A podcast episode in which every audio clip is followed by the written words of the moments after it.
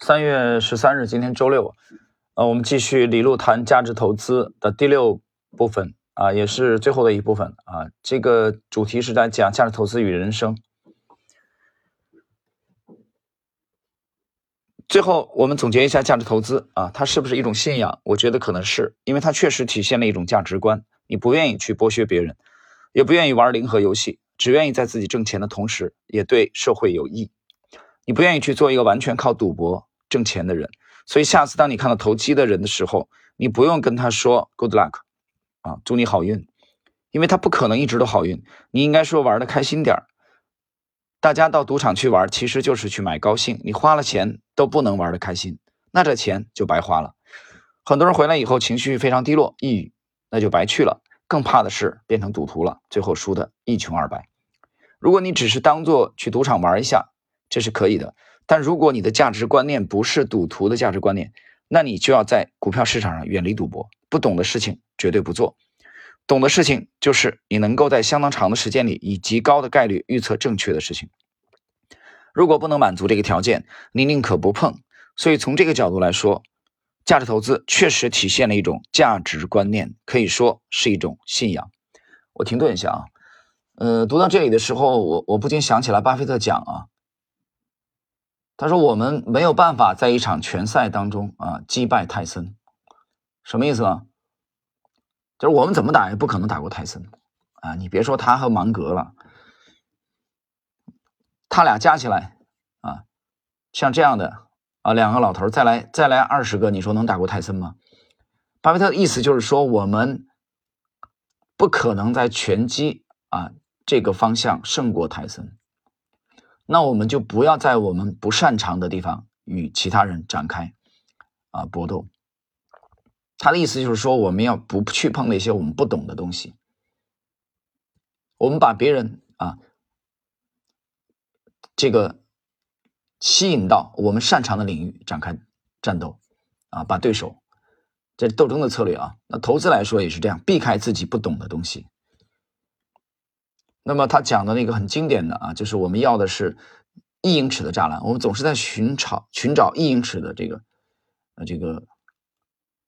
栅栏，而不是七英尺的，就英尺我们抬腿就可以过去，没有任何风险，非常轻松的把控，极大概率的赢，而不是要去那个未知的七英尺。我不是要去创造吉尼斯吉尼斯世界纪录，我们要是规避去规避风险啊。所以李路这里的论述的，我觉得在巴菲特那里啊可以找到原版的东西，和芒格那里。接下来，如果是一个信仰。就必须要得到验证，过程中你还得经历一下 绝望的考验，所以你的感情一定会上下起伏，至少在刚开始是这样。但是慢慢的，你会真正把它变成人生的一部分，波澜起伏逐渐变成了荣辱不惊。由你强烈的对生意本身的兴趣带领，慢慢建立起属于自己的能力圈，然后在自己的能力圈之内游刃有余。之后你就可以心无旁骛，远离其他杂音的干扰。所以我发现，真正成功的投资人，大多数都离金融中心比较远。而且离得越远，业绩越好。比如说奥马哈，啊，在美国内布拉斯加，巴菲特和芒格都在那里啊。他远离这个纽约啊，世界的金融中心。其实和北京、上海、纽约、香港这些金融中心的人交流少一些，可能更有帮助。那些听起来高大上的交易理论说法，其实都是杂音。为什么叫杂音呢？因为投机最终的结果是零。虽然大家不提，但事实就是这样。只是一个很简单的数学概念。你记住了这一点，下次再碰到那些高大上的说法，你就可以把他们当做市场先生。你会发现，格雷厄姆对市场先生的形容其实还是很贴切的。呃，停顿一下啊，在上一周啊，我和一位朋友交流的时候，我还谈到了这一点，就是其实这么多年，我有个习惯啊，就是我我越来越不喜欢我们这个行业里边的人。嗯，我也就是说，其实越来越不喜欢去接触同行，我反而很喜欢去接触一些做实业的啊，一些一些企业家啊，中小企业家也好啊，哪怕国企的也可以。就他不是来做这个投资或者投机这个行当的，我不喜欢这个圈子里的人。那么不喜欢这个圈子里的人呢，其实里边有一个很主要的原因是什么呢？其实有意识的要跟他们保持距离。要跟他们保持距离。投资是一个非常非常独立的行业啊，他是不需要从众的，而这个不从众啊，这个独立，绝对不是单单是为了性格上的啊特立独行而去这么做，不是的，其实恰恰是为了保持你自己的啊思维的这个连贯性，保持你自己体系的独特性啊独立性。我不是最近一直在这个反思啊，我们最近的这次新能源的这个减仓的呃迟缓，当然我如果找客观原因，我可以找到是受了基本啊基本的一些基本的信息的影响啊。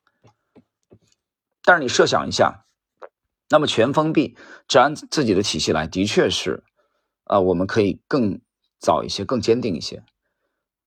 呃，但是这个行业里边有个特点啊，这个行业其实也很浮躁。当然，我承认这行业高手很多啊，就像我我前两天看了一个视频啊，做 A 股的高手其实非常多，但是非常多的话，每个人套路不一样。那我现在 这些年就 非常警惕，警惕。啊，一些高手，因为他和我们的风格不同，啊，他可能在这行业里很多年了，但是同时我也看到这个行业里很多年的人，他交易并不盈利的，比如说啊一些机构啊一些券商，这个算了，还是给同行留些面子吧。就是说，那么他刚才讲的远离金融中心也是这个意思，他把他们叫做噪音，啊，资讯也是噪音，海量的信息垃圾。我们现在能看到的这个资讯里面，其实百分之九十以上都是垃圾，真是垃圾啊！我就举个例子，我们转战的这个方向，我们动手买入的时候，资讯方面啊一潭死水，没有没有看到任何人提，我也没看到有什么分析师的推荐啊，机构评级的啊增持没有，都没有。等它拉高到相当相当的幅度以后啊，这些看多的研报这玩意儿都来了啊，这些垃圾都垃圾。都出来了，铺天盖地一样，那几乎每次都是这样，所以远离这些东西。最后，我想说，学习价值投资的整个过程，对我个人来说其实特别有意思。最开始为了生计，我误打误撞、机缘巧合的闯进这个行业，进入后发现真的是别有洞天。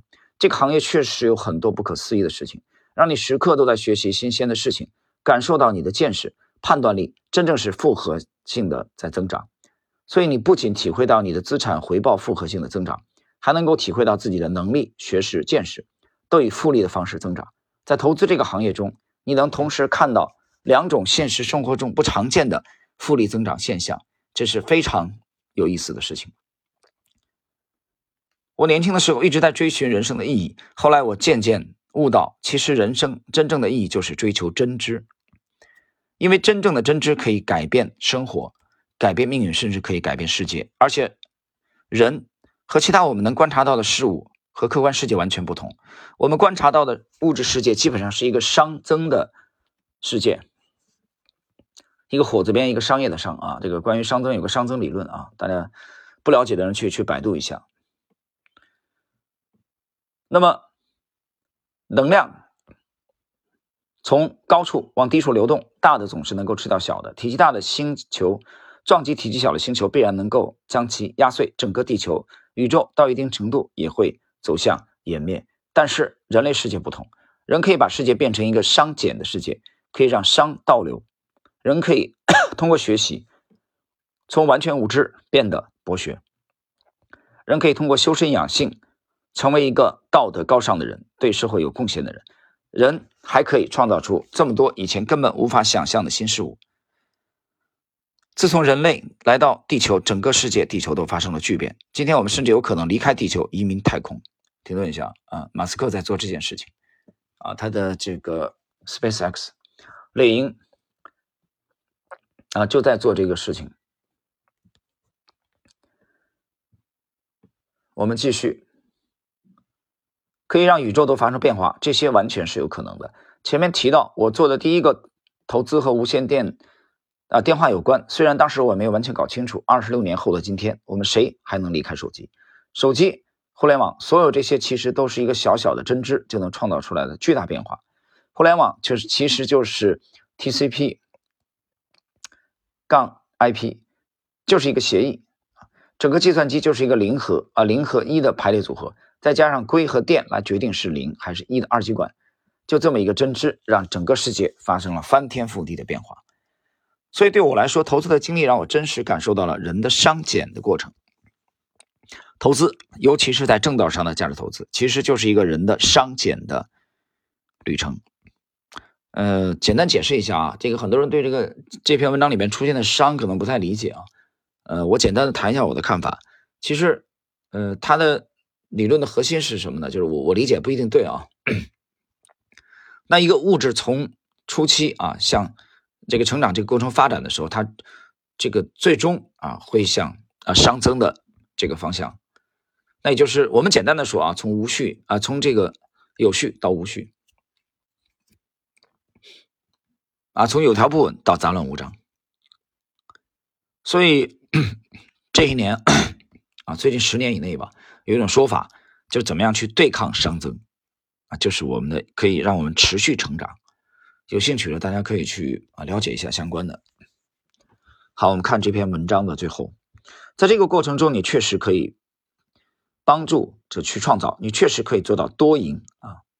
你不仅帮助了自己，也帮助了身边的人，而且这些被你所支持的洞见，能够让人类世界变得和其他生物所在的客观世界完全不一样。我觉得这是一件特别美妙的事情。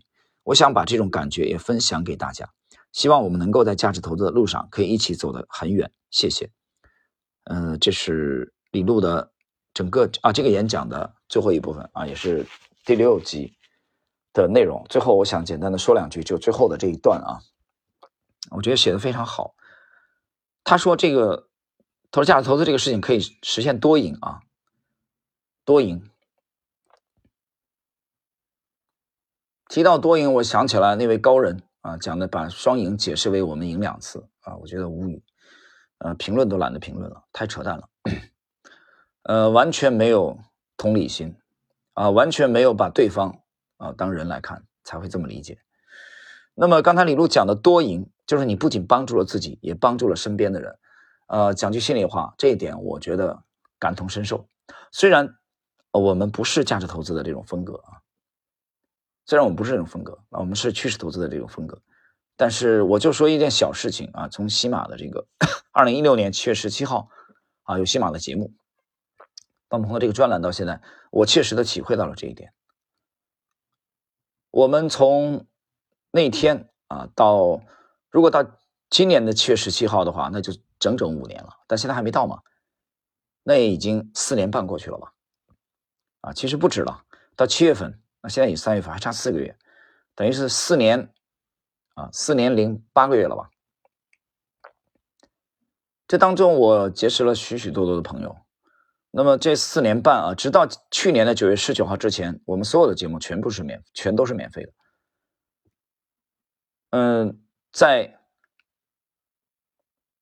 粉丝啊并不多啊，只有一万啊多个粉丝的情况下，那么这张专辑的收听量、收听的人次能达到一百多万人次啊，一百二十多万人次，我觉得的确像这个喜马的经理回馈给我的数据一样，呃，很多人在反复的听啊，这个不单是九月十九号的这个付费的啊系列出来以后啊，付费的之前有很多人反复在听。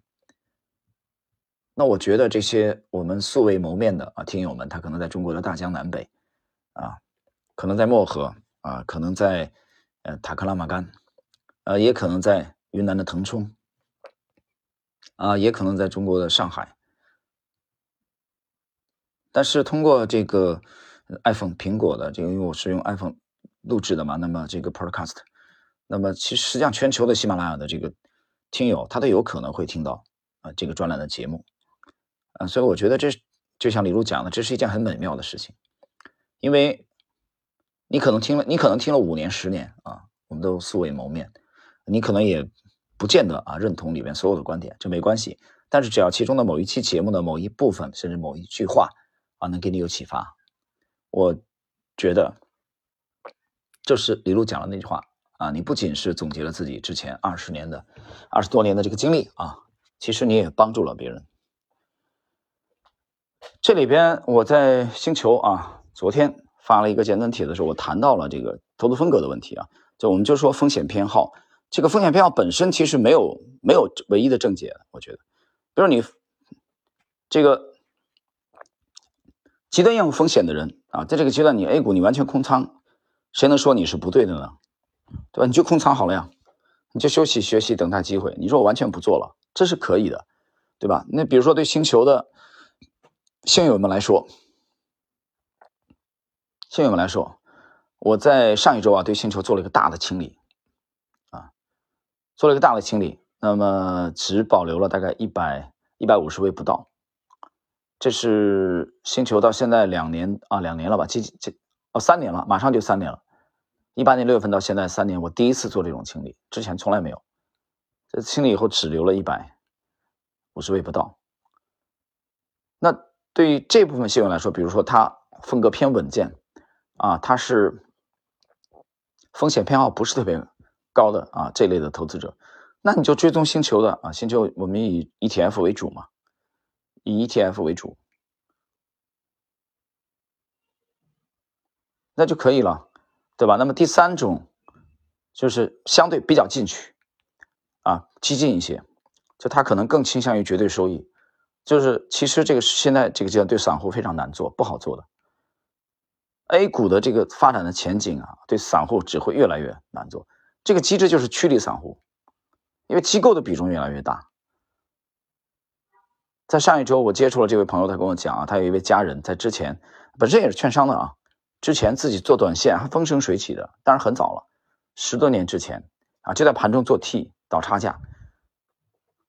就他这个家人讲，他这一年很难做，非常不好做。这机构的大量的涌入和去散户化的这个大势所趋，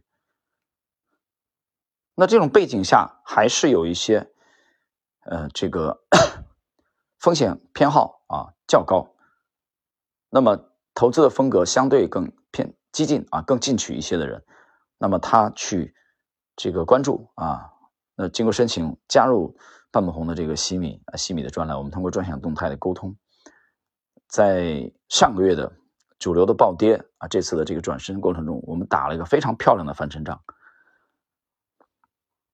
所以你看，三类人他的风险偏好是不一样的，对吧？极端厌恶风险就空仓好了呀。你甚至都可以把你的钱全部转出账户了，没关系，谁能说你做的是不对的呢？